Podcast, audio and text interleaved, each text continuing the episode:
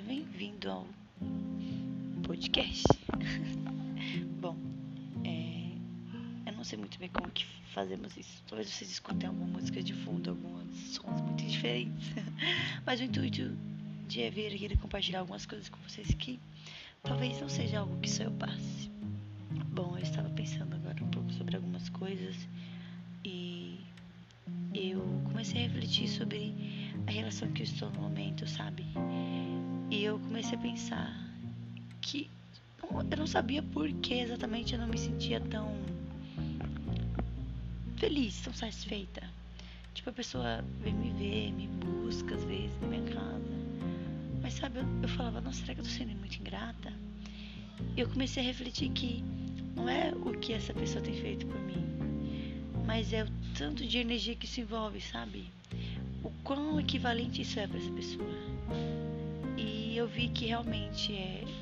Eu entendi o porquê que eu não consigo é, me sentir tão bem no relacionamento, porque eu vi que tem uma troca de energia diferente.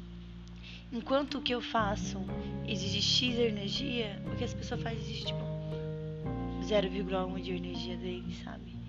Aquilo para ele é bem insignificante.